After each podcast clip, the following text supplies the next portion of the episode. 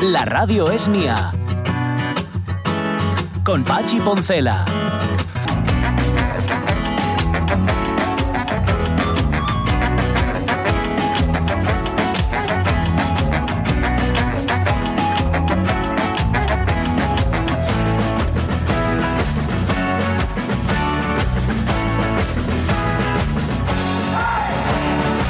Las 12 y 16 minutos de la mañana.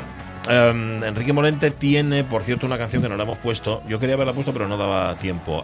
En el, un disco que se le hizo de homenaje a Javier Crae, que se llama Y todo es vanidad, hace una versión de una de las canciones más preciosísimas de Crae, que es Abajo el Alzheimer. Porque eh, Javier Crae estaba en contra del Alzheimer. Sí, sí. Decía, no, hay otra gente que no, ¿qué tal? Dice, no, no, yo, ¿y qué hago para ponerme en contra del Alzheimer? Ponerme a recordar como un loco, que, era, que es lo que hace en esta canción.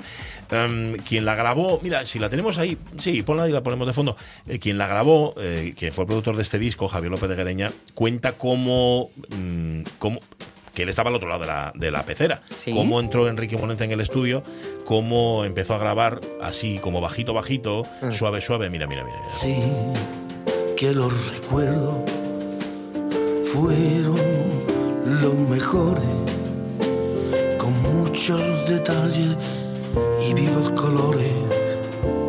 Aquí van las cuentas de mis cien amores. Veamos si tengo o no tengo memoria. Que le entra así, suavecito, mira, y de repente, en un momento dado de la canción, le entra como el pellizco, Mm. de repente sube allá arriba, está cantando en la octava baja y de repente se pone a cantar. Y este pellizco, cómo me Gereña recuerda exactamente que ese pellizco lo sintió al otro lado del cristal. Y dice, ¡ah, qué cosa, ¿no? Y eso está en una voz, y eso está en una voz. Lo que pasa es que no se canta solo con las cuerdas vocales, se canta con el resto del cuerpo, de la Mm. Mente sí. y del de alma. ¿no? Cantidad irrisoria, amores de suerte, que estaba calentando todavía. ¿eh? amores de paso, amores refugio, amores al raso, parque del retiro, museo Picasso, incluso una suite en el guardo Astoria. Y ahí va, ahí va. amores insólitos por los singulares. Hay reina del bar por los siete mares, de amores sin par, unos quince pares, y todas tangibles, En la voz de un tipo, pero es el tipo entero que está ahí. Eso es absolutamente Mm. Me maravilloso. gusta esa forma de decirlo, Es que, no- es que eso lo tienen. ¡Ay! Impresionante. Bueno, em, ¿qué vamos a contar en esta hora de la radio mía? Pues vamos a contaros muchas cosas y todas ellas muy interesantes. Tenemos un concierto, conciertazo de música Sí. clásica que nos trae Marta Tejido. Mm, con programa chulo, muy chulo. De hecho, va a hacer un vaivén en el tiempo. Va a viajar al pasado, va a volver al futuro, nada, cosa muy, está, muy bien. Viene Chulo Concepción, que nos lleva de paseo por la toponimia. Tengo una pregunta que no creo que se me olvide de María Sumuñiz, que me parece muy, muy interesante. Y, mm, y qué otra cosa, así que tenemos que irnos al Facebook a ver si os va eso del cotilleo. Con todos ustedes, las tertulias de Radio Patio. Con Marisa, Vicenta y. ¿Cómo se llama esta? Y Concha. Muchas gracias, hermana Esperanza. Dios te bendiga. En este programa analizaremos la crónica social del barrio. En fin, lo que es el cotilleo. Empecemos con el sumario. Los gays del primero B se casan mañana. La hija del Cuesta en la recta final de su embarazo. Nuestra vecina más golfa del edificio prosigue su idilio con el del videoclub. Amigo íntimo de su ex, que es el portero. Rumores de cuernos en el segundo B. Es Higinio, un Bill Clinton en potencia. Vamos, corazones, tenemos para todo el día. Soy para ti. Si puedes olvidar tu miedo. Y esta canción no tiene nada que ver con, el tema, pero hacía mucho ¿Qué no eran la las ponía. Aquarius No, que va, que va. Ya verás. Este es, esto es un surtido. no! Paloma San Basilio. Paloma San Basilio. Con un surtido de agudos que vas a flipar. De pellizco, ¿eh? El pellizco, atención al pellizco, ¿eh?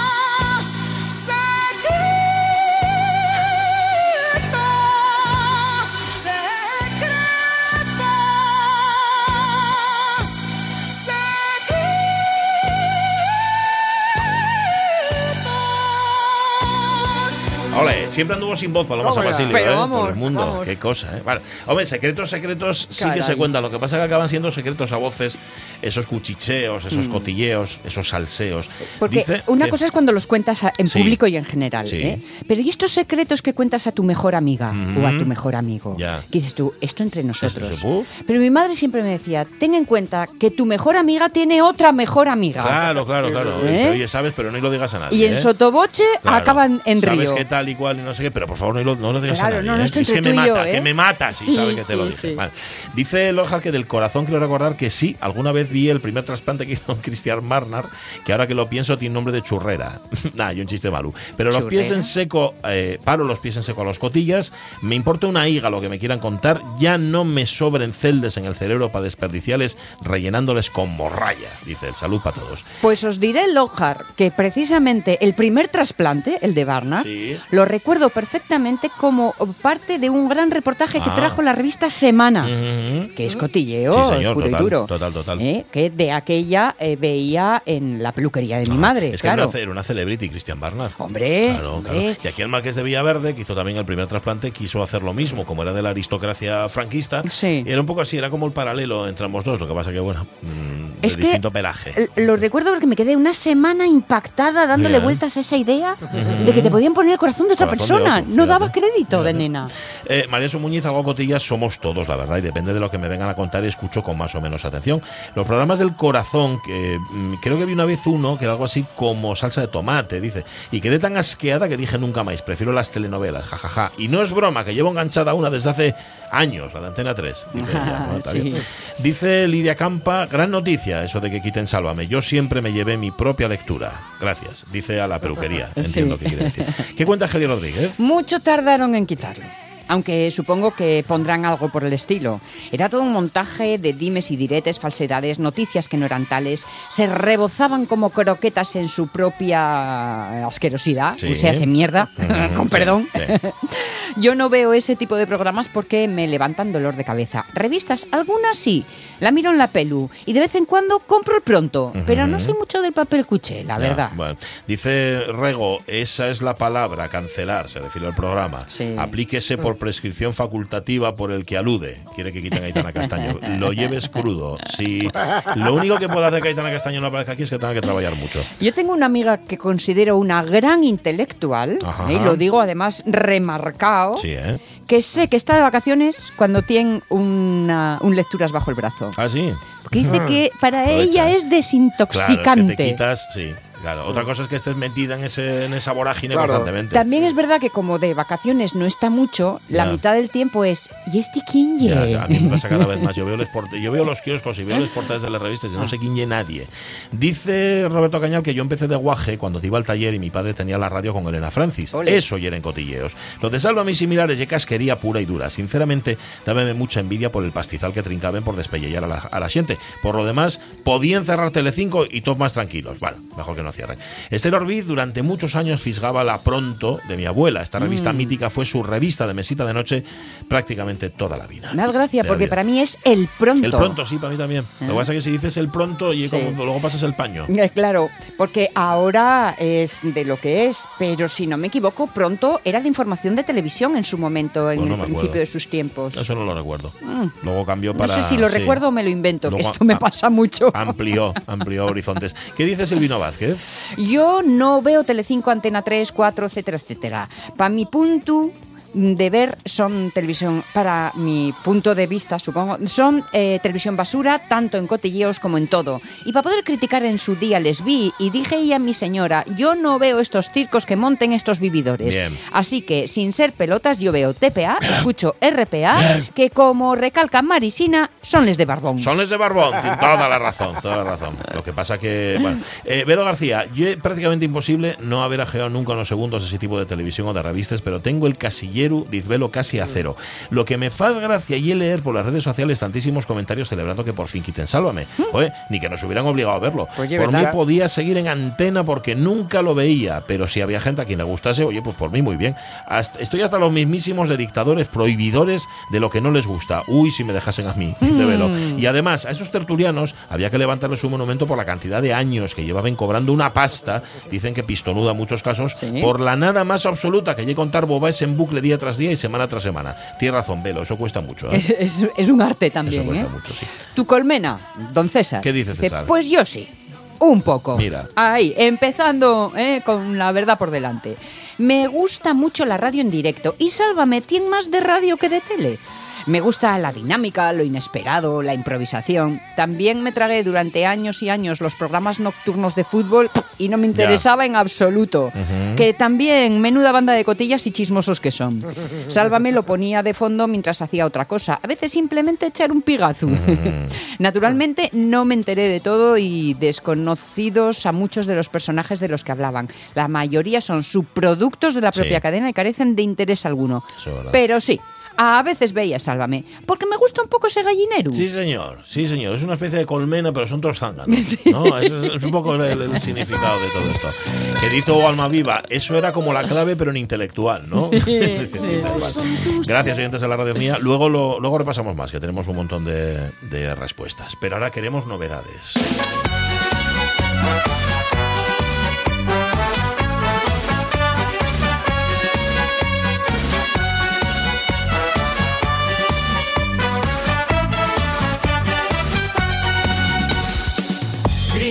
Claro, son novedades recién salidas del horno, prácticamente no como la cosa esta mm, de Sálvame y demás, que era siempre todo recocido, ¿no? Era como, como material ya cocido previamente, un poco ropa vieja, la mayor parte de. Bueno, sí, sí. Em, a lo que vamos.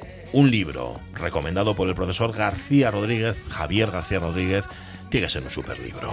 no resultan los tiempos actuales muy proclives para según qué valores. Andan sobrados, por el contrario, de desapego y de malas maneras, tanto en lo privado como en lo público. Por eso llama la atención la publicación de este pequeño tratado de amistad de Palmar Álvarez Blanco y editado en Santander por La Vorágine. Hacia una política de respeto se subtitula este ensayo de la profesora vallisoletana emigrada a Minnesota. Un tratado político, académico, crítico sobre las relaciones personales en mitad de la hostilidad que practica el capitalismo de cada día. Palmar Álvarez Blanco llega a la crítica cultural reflexionando sobre las crisis y sobre la crisis, la de la sociedad, la de la cultura, la de la educación, la de la política, pero no se limita a describir un estado de cosas, sino que hace una propuesta de transformación para conseguir unas relaciones más solidarias y más hospitalarias.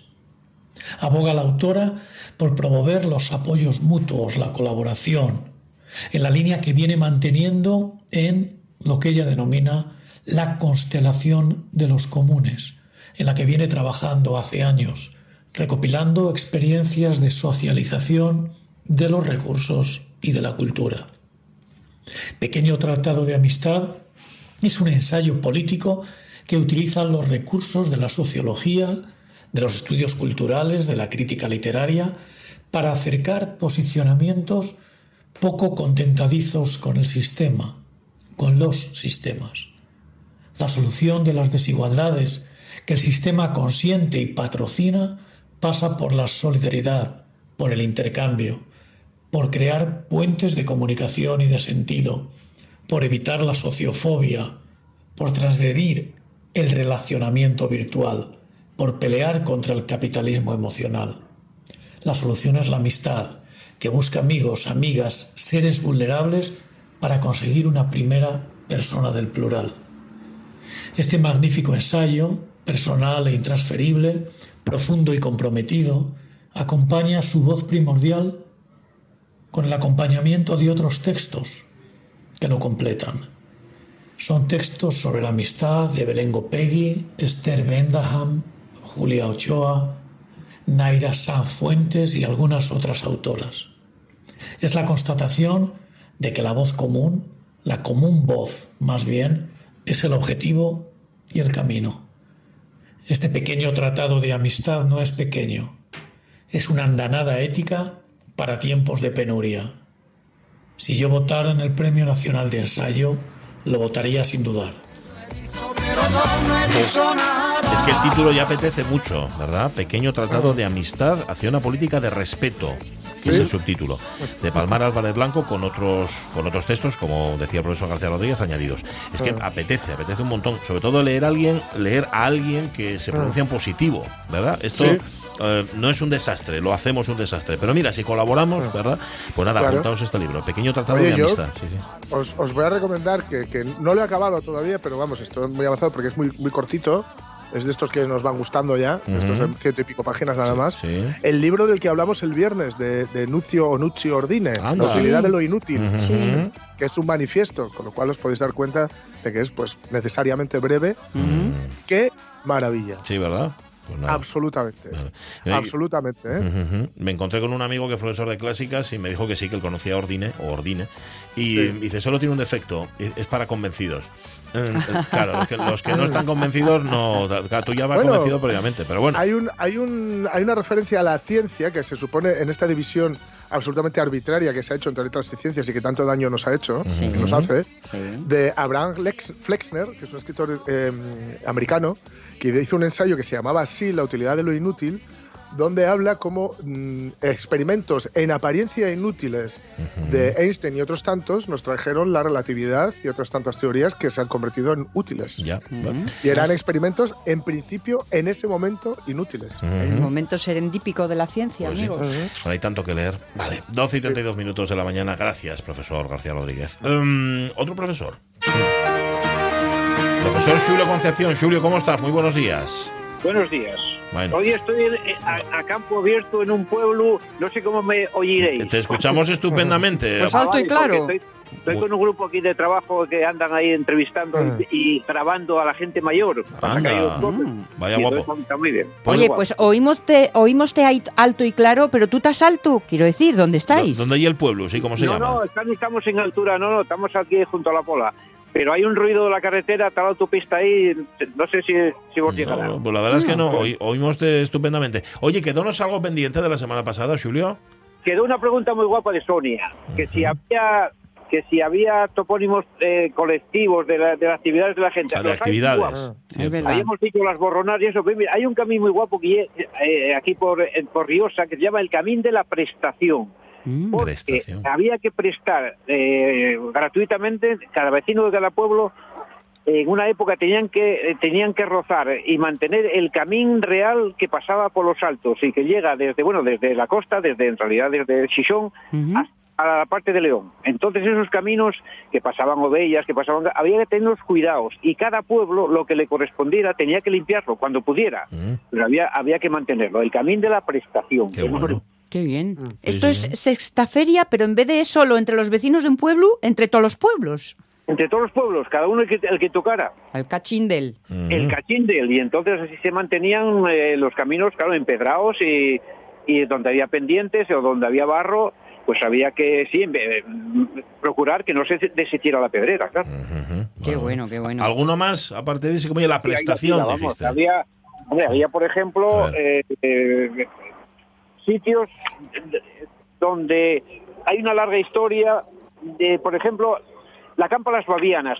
Hay sitios donde se, las pastoras, en este caso las bavianas, eh, frecuentaban el paso entre León y Asturias. Entonces, de vez en cuando hay anécdotas de que una nevada las cogió allí, las pobres allí se murieron y tal, pero hace mm, referencia a esa, esa comunicación que había entre, por los altos, por los puertos, entre los pastores eh, de la zona leonesa y la zona asturiana. Pampa Las Bavianas, por ejemplo. Y hay otros, eh, por ejemplo, el Horro Los Probes, ¿Cómo, donde cómo? El horro dos pro, los, los los probes. probes, donde los, lo- eh, los probes tenían el derecho a, quedar, a, que- a quedarse eh, cuando pasaban por allí y Ah. además la gente les llevaba la- la- el- normalmente comida, la cena, la, algo de almorzar, el Como horno de los globes, que Una, muy más guapo. una especie de hospedería colectiva, ¿no? Regentada de forma colectiva. Pero solamente una noche, podían parar una noche, a la siguiente había que dejar para otro. Bueno, o sea, tenían derecho, había derecho eso a la hospitalidad, pero claro, limitada. Tampoco lle- claro, claro, parada y fonda, so- solamente. Bueno, y luego todas las, eh, todas las plazas que hay, la Plaza La Becera, la Plaza El Concecho, eh, la Plaza Las Quisas, donde la gente se reunía pues diariamente a la tarde simplemente para comunicarse, para darse noticias. No había móvil, ni había internet. Y entonces todas las noticias del día de los montes, de los- lo que ocurría por los montes, se lo comunicaban a la tarde en la Plaza Las Quisas, la Plaza El Concecho, la Plaza La Becera. Porque en la Plaza La Becera se juntaban las, las ovejas por la mañana y las llevaba alguien al monte colectivamente, claro, y a la tarde bajaban y daba cuenta de todas las incidencias con las ovejas o con las cabras o durante el día. Había muchos lugares de comunicación diaria. Qué bueno. Me has hecho pensar mm, eh, un poco así, haciendo camino colateral. En Oviedo tenemos Plaza de la Leche, Calleja de los Huevos, que también hablan un poco de una actividad eh, comercial concreta. Y la calle Los Burros, que creo que ahora ahí es la de ¿Ah, sí? Arzobispo Guisasola, me parece. Me Ah. cachis, ¿qué me dices? Había una calle de los burros. Sí, porque los ataban allí. Anda. Ah, Cuidado, vale, vale. y- y cuidado, con una inteligencia de los guajes. Los guajes se ofrecían a, a los dueños por una perrina, por una perrona, a cuidar los burros. Ah, mira. Y algún espabilado, si no, si no querían, eh, si no iban nada, soltaba al burro. Hombre, claro. Te fastidia. Soltaba al burro para fastidiar al paisano. Fíjate Lo, lo que es la especulación antigua. Dios me libre de un cuidador enfadado. Listos, listos eren, listos eren, sí. Oye, Oye, había muchos nombres de estos preciosos. que Tienen una historia larguísima. voy a dejarte de trabajo, eh, no sé, igual me puedes contestar sobre la marcha, digo porque vamos justos de tiempo. Es que nos pregunta eh, María Su Muñiz, eh, es- salió antes el Turmalet, el Turmalet, el, el puerto este de, de los Pirineos. franceses. Y, y- Sí, y sí, dice ella Turmalet. si tendrá algo que ver con Tormaleo, aquí en Asturias. Claro, eh, eh, el tormaleo hace referencia a la altura. Ujú. A la altura. También puede ser, claro, que venga de turba, donde hay mucha, en algunos sitios puede venir, donde hay mucha, digamos, en la nieve, hace remolinos, se hace turba, como, como el estorbín y esas cosas. Pero el turmaleo, yo creo que hace referencia a la altura. Y el turmalet, el turmalet, que yo lo, eso lo consulté hace tiempo en la toponimia francesa, pare- parece ser que significa altura mala, ese malet mala. Y tur, altura. Porque otros interpretan que el turmalet es de, de los giros, de, Sí, del tour, como ¿no? De la, de la Sí, vuelta. pero eh, eh, eso es pensando en la carretera. Y la Ah. carretera lleva cuatro días. Entonces algún etimologista francés dice, no, cuidado, cuidado, que el nombre es más antiguo que lo del tour. Claro. Que podía ser, claro, las, Mm. las curvas. El turmalet, vamos, Es yo lo subí... eh, Todas eh, esas curvas son terribles. esas curvas, pero no, otro dice que es tour, tour, altura mala. Vale, bueno, bueno, pues dejámoslo Eso ahí. me convence más. Me Dejámoslo ahí. Julio, sigue trabajando. Bueno, Venga, vale, un vale. abrazo, un abrazo. Gracias a vosotros. La una menos 22 minutos. Es que ya está aquí Marta Tejido.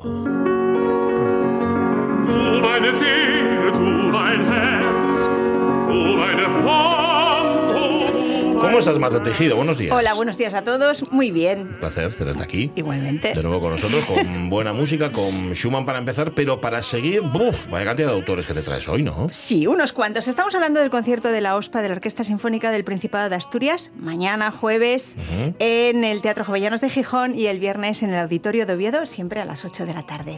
Y bajo el título El pasado recobrado, eh, traen una directora invitada, eh, Lorenza Borrani, que además es violinista y va a hacer la doble función en la primera obra, que es el concierto de Wolfgang Amadeus Mozart, el, concierto número uno para violín y orquesta. Sí. Va a dirigir y tocar al mismo tiempo, Bueno. algo que en la época pues era bastante habitual, usual. Sí, es verdad.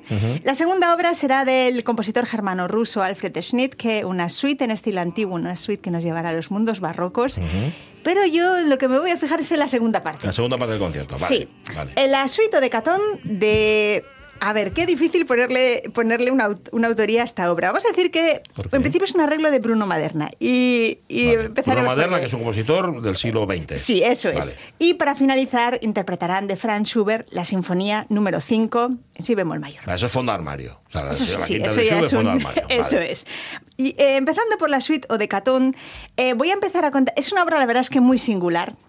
Y a una, un montón de elementos. Así que voy a empezar a contar la historia por el final. Y el final es Bruno Maderna. Bruno Maderna es un compositor, fue un compositor veneciano que nació en 1920 y que cuando tenía 30 años cayó en sus manos el libro Odecatón. Era un libro que se había impreso en Venecia en el año 1501, pero tenía una particularidad y es que era la primera edición impresa de una partitura en la historia de la música. Ahí va, en 1501. 1501, Venecia. ¿Y quién se le ocurrió la idea de imprimir este libro? ¿Quién fue? Pues a Ottaviano Petrucci, que fuera un fabricante de papel, era un impresor y un editor italiano. Había llegado unos años antes a Venecia y había conseguido, por parte del Senado veneciano, que le dieran una- un privilegio de protección para un método que él denominó nuevo método de impresión.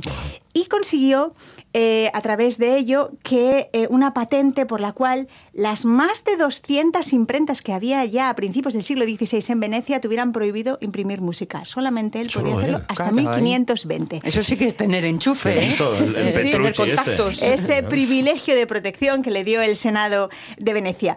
¿Y qué fue lo que el- a, qué dedicó esa prim- ese primer libro, ese Odecatón? Bueno, Odecatón es una palabra griega que significa ode, canto y hecatón, 100, 100 cantos. Bueno, en realidad fueron 96 obras, canciones profanas, polifónicas a varias voces de los grandes maestros de la escuela franco-flamenca. ¿Y qué fue lo que hizo Bruno Maderna? Pues Bruno Maderna en el siglo XX, cuando ve todas estas joyas que estaban incluidas en este libro, en principio eran 96, él escoge 17 y digamos que las adapta a un lenguaje moderno, con una sonoridad actual. De esa forma también podría tener una mayor difusión esa música, porque podrían tocarlo orquestas, orquestas de cuerda, con algún instrumento de viento. No, Era una orquestación no demasiado grande, ¿no? No para orquestas demasiado grandes. Claro, que de aquella los instrumentos originales y todo eso todavía estaba en mandillas. Todavía Claro. No, no es como ahora, ¿no? Que, que cada grupo tiene su repertorio concreto y no te metes en el repertorio de otro. ¿no? Claro, y esa es la razón de que eh, Bruno Maderna sí se metía en ese repertorio Eh. para que lo pudieran disfrutar de, eh, las orquestas actuales, sin necesidad de esos instrumentos antiguos. Bien, él escogió 17, la OSPA escoge 4 y yo me quedo con dos. y de esos dos, ah, voy a hacer una comparativa. Lo que he pensado es, primero, que escuchemos la música en cómo sonaba originalmente Vale. y luego ver cómo lo transforma Bruno Maderna con los instrumentos actuales. Así que la primera que vamos a escuchar es del compositor Jacob Obrecht, nacido en la ciudad de Gante a, mitad- a mitad del siglo XV, y trae una pieza, eh, la pieza Rompeltier, que vamos a escuchar con el sonido de las chirimías, que eran los antecesores del oboe, con los sacabuches, los antepasados de los trombones de varas, eh, y es una música polifónica a varias voces. Vamos a escucharla.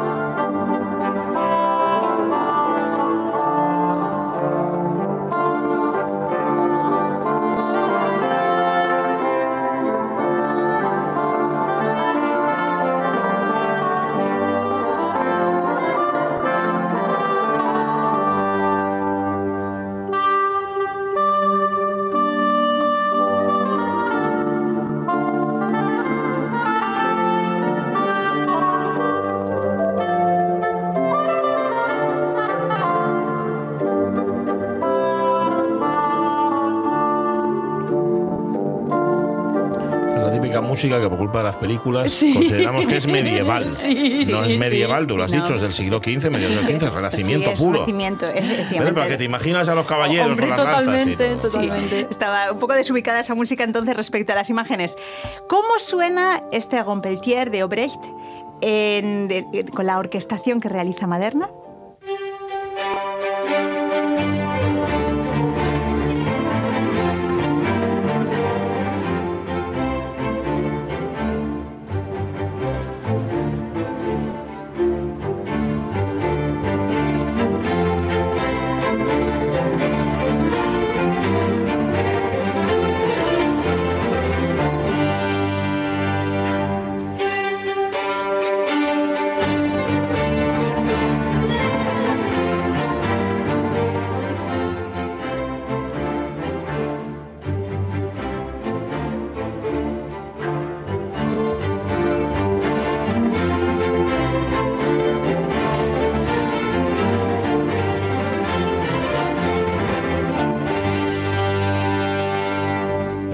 La armonía para nada, ¿no? Suena como la Sí. original de Brecht, pero con otra instrumentación. Sí, y bueno, y el tempo más ligero, como se Sí. podía apreciar, ¿no?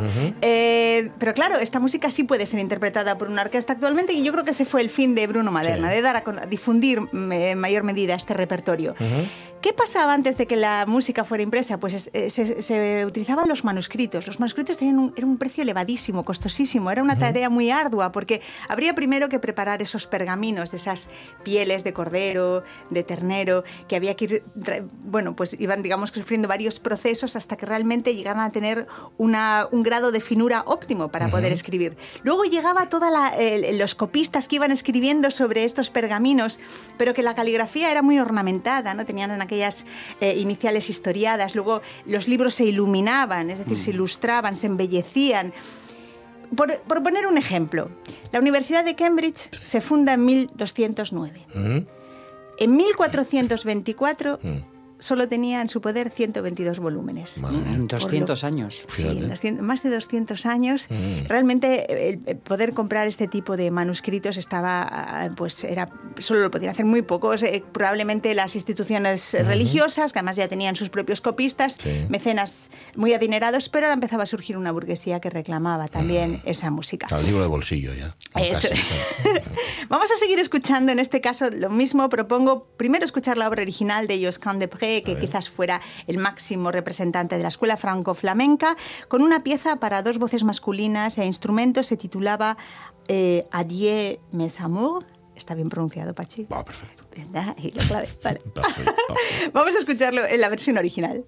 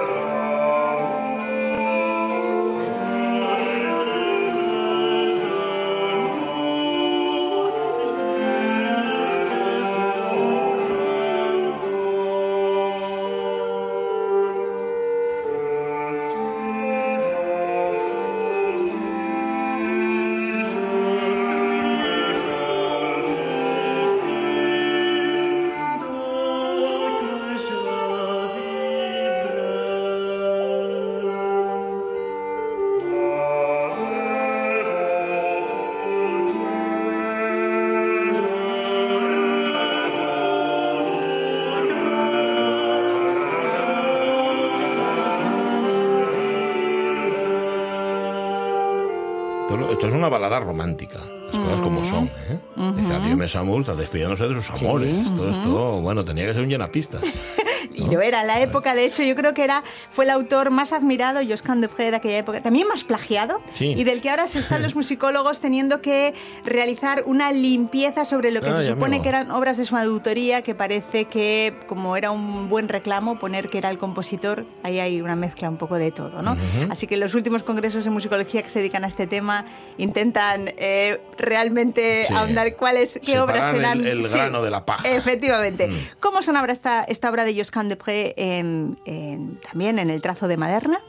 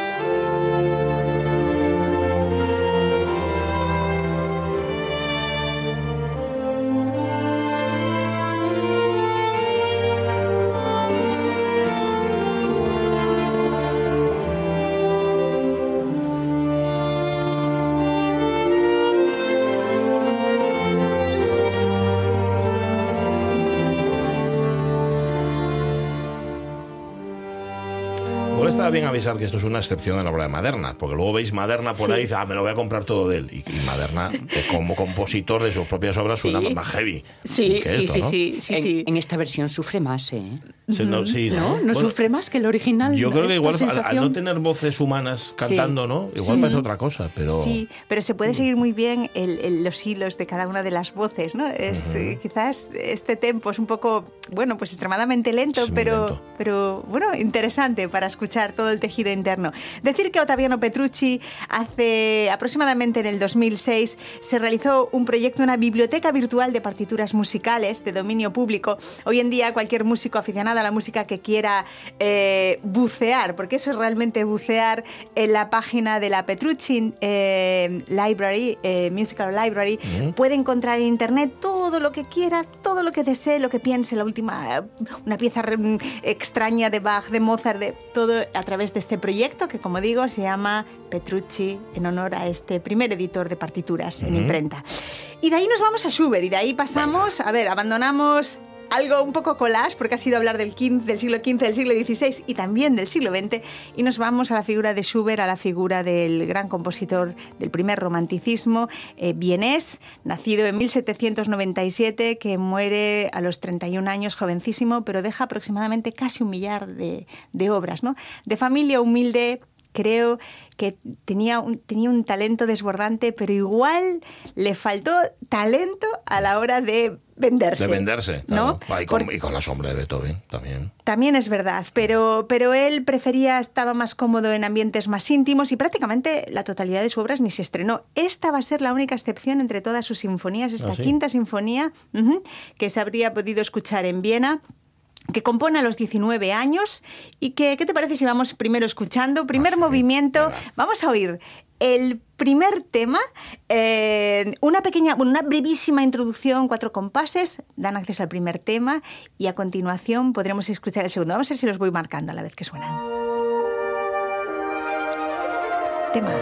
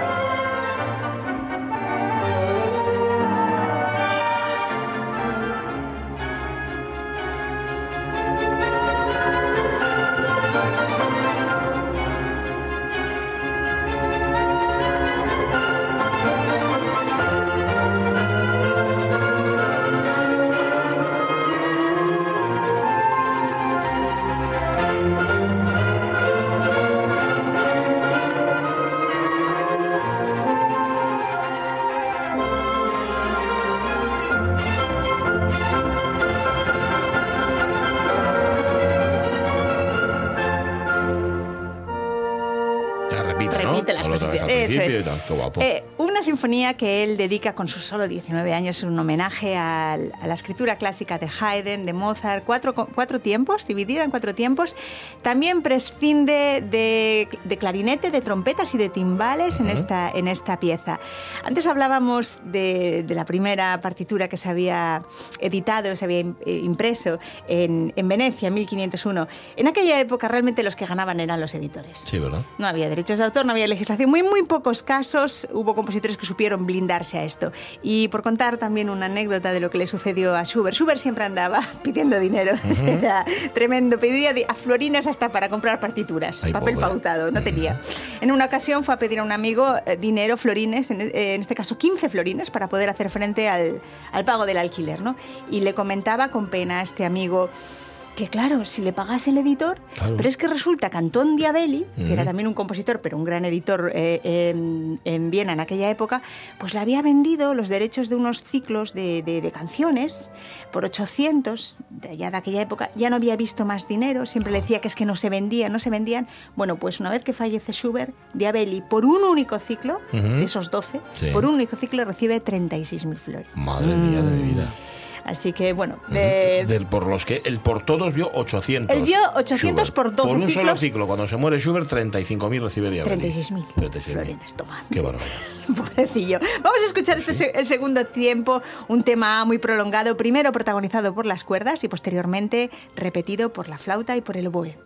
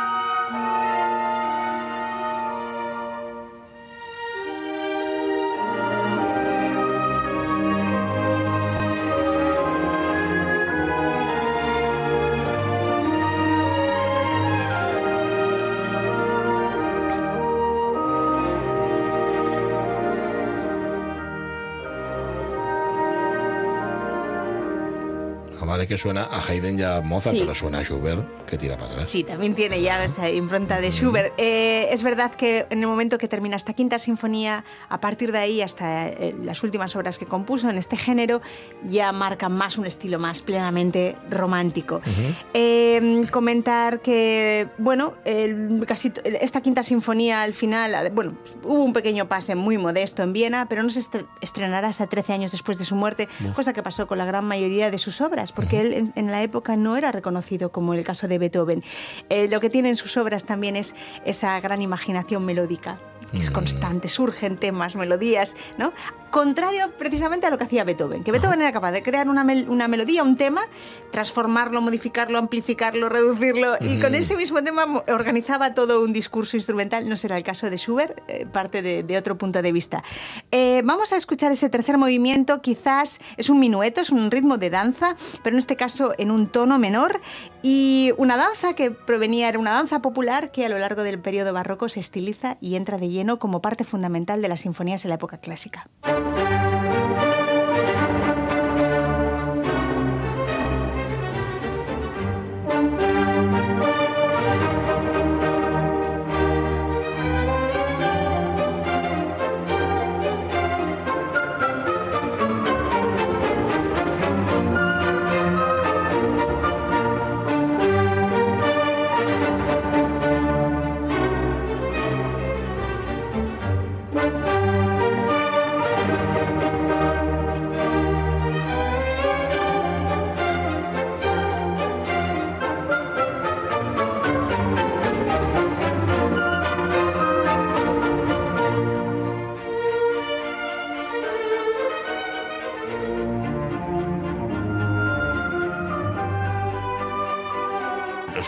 minueto como muy Es serio. muy ¿no? rudo, sí, un poco rudo, también muy marcado el pri- los Ujú. primeros tiempos de cada compás. Tienes razón. Claro, claro. ¿Qué hubiera compuesto Schubert si hubiera vivido más de 31 años? Ah, mira, gran pregunta. mm, con todo esto que nos ¿A dejó dónde en tan poco tiempo. Pues sí. Mm, Bueno, nos quedamos con la pregunta. Eso es. Y nos quedamos con el concierto. Sí. Mañana y pasado. Mañana, en Gijón, en el Jovellanos, pasado en el auditorio, concierto de abono de la OSPA con Lorenza Borrani al violín y a la dirección, primero de Mozart, primero para violín, la suite esta antigua de Sneak, que es muy guapa, Petrucci versus, o versión moderna, mejor dicho, y Schubert con su quinta sinfonía. Conciertazo, gracias. A vosotros. Gracias, Marta.